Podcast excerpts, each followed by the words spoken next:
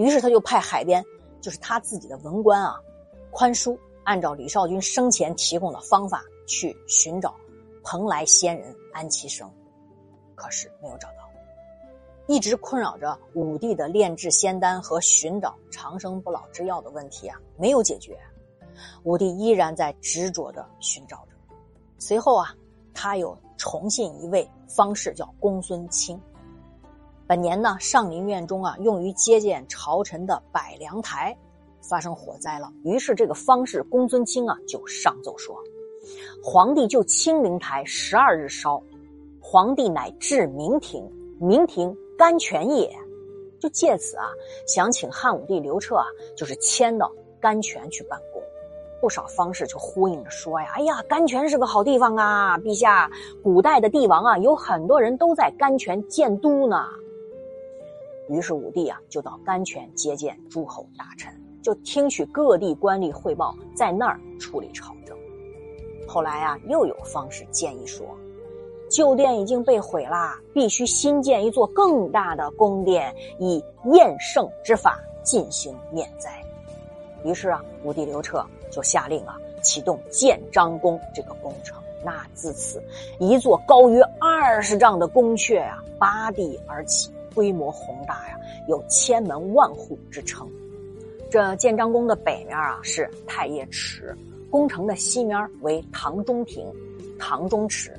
那根据《孝武本纪》中有记载，其北至大池，建台高二十余丈，名曰太液池，中有蓬莱、方丈、瀛洲、胡梁，向海中的神山鲑鱼之属。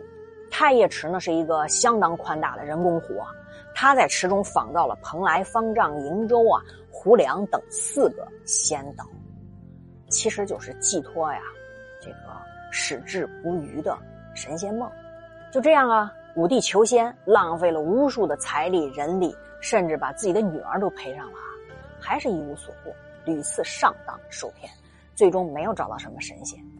太液池三仙山呢，源于神仙的传说，那水光山色，相映成趣，岸边呢布满了水生植物，平沙上禽鸟成群，生机盎然。那可谓是开后世自然山水宫苑的先河。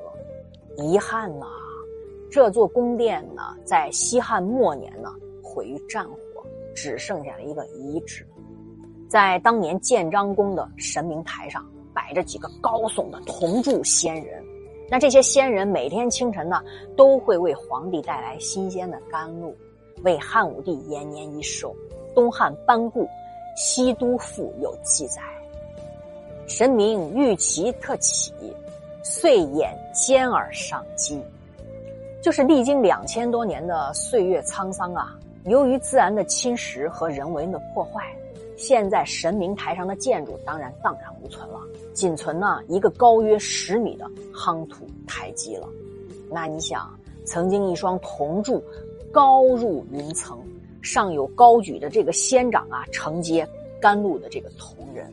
哎呀这就是时间的力量啊！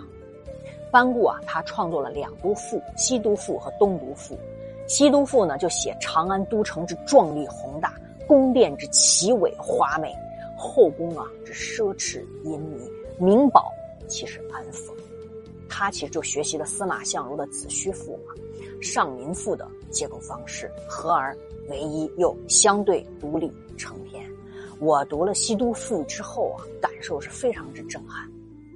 好，言归正传啊，当时呢，沿海一带燕齐地区的方士们，见武帝刘彻对神仙之术如此的信奉，于是就纷纷的涌向长安，向汉武帝谈论有关神仙的事儿。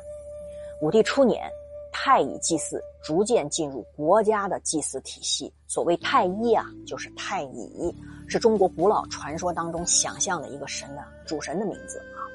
太乙祭祀之所以能进入国家祭祀的体系，就是有个方式，它叫谬祭，起了至关重要的作用。本年呢，谬祭他上奏汉武帝刘彻说：“太一左曰武帝，古者天子以春秋祭太一东南郊。”按缪基的说法，太一神有两个特点，一个是尊贵。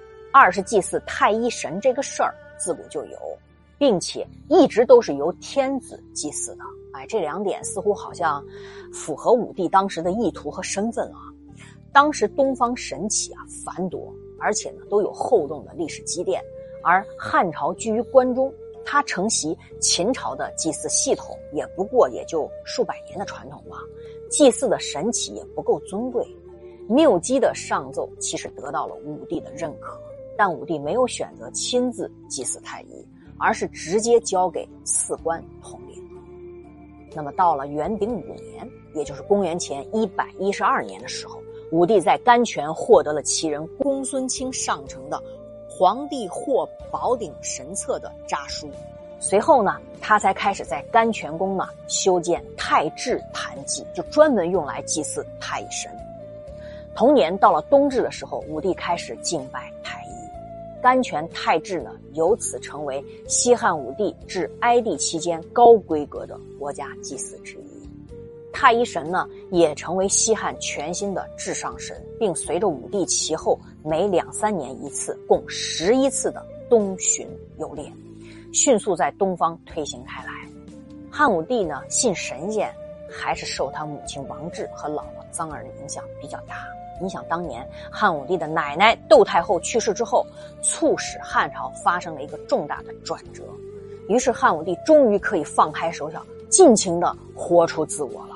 那平时憋屈的他，只能到处找野兽搏斗来发泄。那终于要爆发自己体内的洪荒之力了。那他的目标呢，首选就是北方的匈奴。于是啊，历史上著名的马邑之谋，在本年应时而生。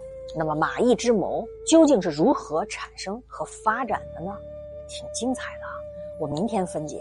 今天就到这里吧，坚持每天打卡，爱你们，晚安。